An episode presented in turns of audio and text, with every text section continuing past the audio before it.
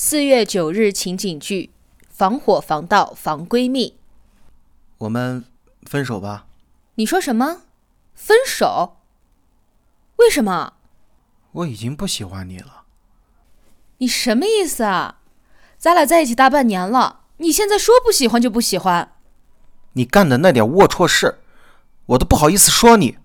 我干什么了？你凭什么这么说我？我问你。你是不是在大学谈过一个男朋友？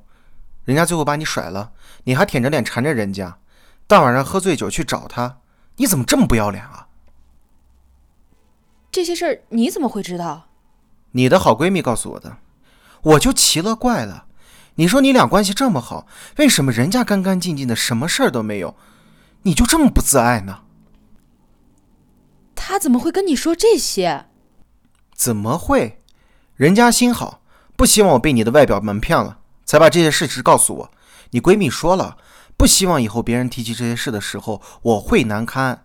你看看人家，你再看看你，我也真的是瞎了眼看上你，以为你清纯可爱，其实骨子里这么不自重。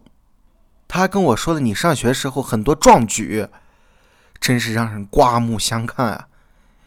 你以后别再找我了，桃子。谁在年轻的时候没有干过点幼稚的事情呢？可是我真的没有想到，有一天我的这些不堪回首的记忆，居然是从我闺蜜口中说出的。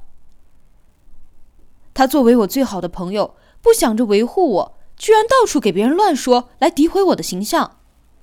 我那么信任她，她居然这样伤害我，我真的是有点接受不了。事后我找过她，她还说她是为了我好，说恋人之间就应该坦诚相待。我现在真的不知道该怎么面对他了，你说我该怎么办呢？